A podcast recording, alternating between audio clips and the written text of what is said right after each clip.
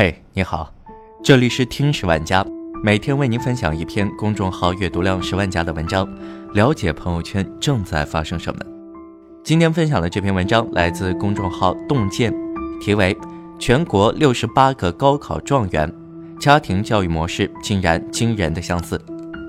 一言传身教胜于一切，从孩子出生的那刻起，就在模仿看父母的所作所为，父母有修养。良好的生活习惯，孩子就会养成良好的道德品行、行为习惯。父母若是粗俗、缺乏修养，孩子就会成为一个自私自利、异常暴躁的人。而如果父母爱看书，孩子就不可能只爱玩游戏，拒绝看书学习。就像安徽状元董吉阳说：“偶尔我也会厌学，不想看书，爸妈也发现了，但是他们不多说什么。”而是把电视关掉，坐下来看书。我看到他们都在看书，也就不好意思不看了。是的，有父母做榜样、做引导，孩子怎么可能会轻易放弃学习呢？所以，父母与其教育孩子成为怎样的人，不如先成就自己，用真切行为告诉孩子应该成为怎样的人。二，自己的事情自己做。现在有太多的父母舍不得孩子吃苦，爱包办代替，总觉得孩子还小，承担不了这么多压力，离不开父母的庇护。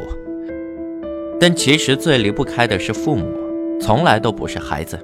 父母希望从孩子的依赖中找到被需要的感觉，从而来证明孩子还爱着他们。可是，不需要就不代表不爱呀。之前看过这样一句话：时间就像流沙。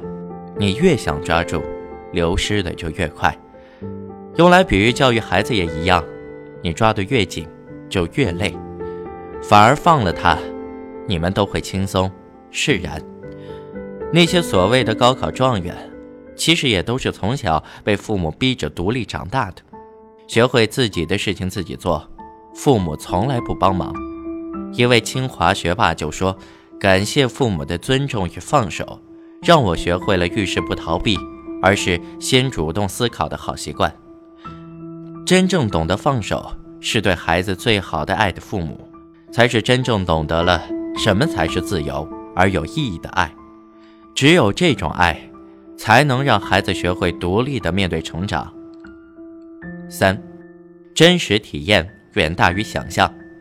有不少父母在教育孩子的时候，喜欢说：“这个挺好的呀，对你有帮助。”这个课程啊，对你将来有好处，必须要上，却很少主动的先去让孩子体验其中的好。这就好比一颗糖放在桌子上，不先给孩子尝尝味道如何，而是先说：“这糖很好吃，你表现的很好，我就给你一颗。”孩子不知道到底有多好吃，自然兴趣也不会太大。万一任务又难，更容易轻易放弃。如果这个时候父母先给孩子尝一下，让他体会到了糖的酸甜可口的味道，这时再去告诉孩子，你如果能把作业按时完成，这个就归你了。想必对于孩子来说，则更有诱惑力。像是安徽状元孙萌的妈妈就说：“如果是一个场景，我们尽可能带孩子去体验，让孩子有感而发，而不是胡编乱造。”真实体验更容易让孩子有学习的兴趣，所以父母更应该让孩子自己去体验，这样他才能更加享受学习，爱上学习。四，阅读经典书籍，拓宽思维方式。经典之所以称之为经典，必然有它不容忽视的理由。每一本经典著作中都蕴含了极其深刻的人生哲理。以及大家对于世界观、人生观、价值观的不同看法，阅读其中，则让人的思维认知变得丰富而饱满。同时，阅读也能无形中开阔人的眼界，让人的心胸变得宽大、善解人意，而且还能从书中学习到各种解决问题的方法，让人在处理事情上不再手足无措，而是学会沉着冷静。就像每一个文科状元。从小都是博览群书，养成良好的阅读习惯，才能在语文的学习上如鱼得水。北京语文高考取得一百四十八分的孙静言说：“书读多了就会培养出语感，当然，从小的阅读习惯也离不开父母的陪伴与引导。从小，我妈妈就非常爱给我讲故事，所以我对于阅读的喜欢也是从那个时候开始的。孩子对于阅读的习惯不是天生而就，而更多是需要后天父母的引导。所以，想要有个出口成章、聪颖无比的孩子。”不如就多陪孩子看看书，潜移默化地培养他的阅读习惯吧。五，因材施教，发现优劣势。教育讲究方法，同样讲究孩子。不少的父母在看到一个比较好的教育方法时，就会习惯地用在孩子身上，却很少考虑自家的孩子是否能接受这样的方式。